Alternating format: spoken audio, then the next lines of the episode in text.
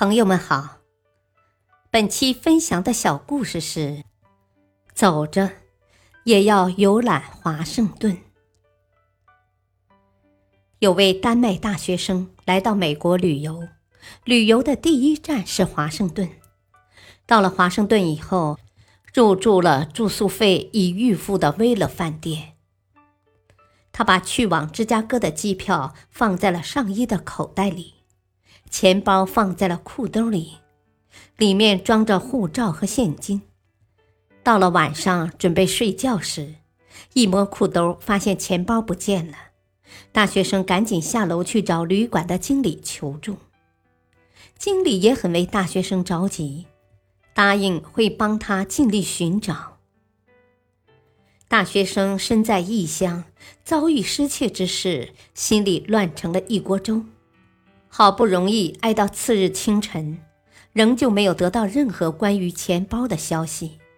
小伙子急得团团转，心想：这该怎么办呢？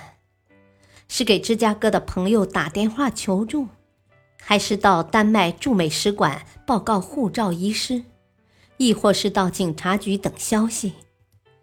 想着想着，小伙子突然拍了拍自己的脑袋，自言自语道。啊，我没必要如此烦恼啊！虽然丢了钱包，我还是我呀。至少今晚到芝加哥的机票还在，我还有足够的时间找回我的钱包啊！好容易有个机会来到华盛顿，怎么能把时间浪费在丢掉钱包的烦恼之中呢？没有钱，我可以走着游览华盛顿，同样可以饱览异国风情。快乐并没有减少多少呀。想到这些，小伙子反而高兴起来了。他快乐地踏上了徒步旅游的征程，先是参观了白宫和博物馆，而后又爬上华盛顿纪念碑。虽然因为没有钱，许多原来计划要看的景点没看成，可是去过的地方，小伙子玩的都很尽兴。回到丹麦后的第六天，他收到华盛顿警局寄来的钱包和护照。他对朋友们说：“徒步畅游华盛顿是这次美国之行中最难忘的经历。”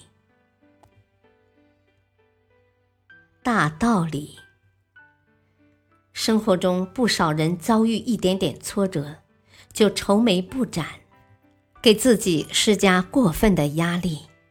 而实际上，这样是无济于事的，倒不如真正的先放下心来，享受眼前的事情，做好眼前的事情。感谢收听，再会。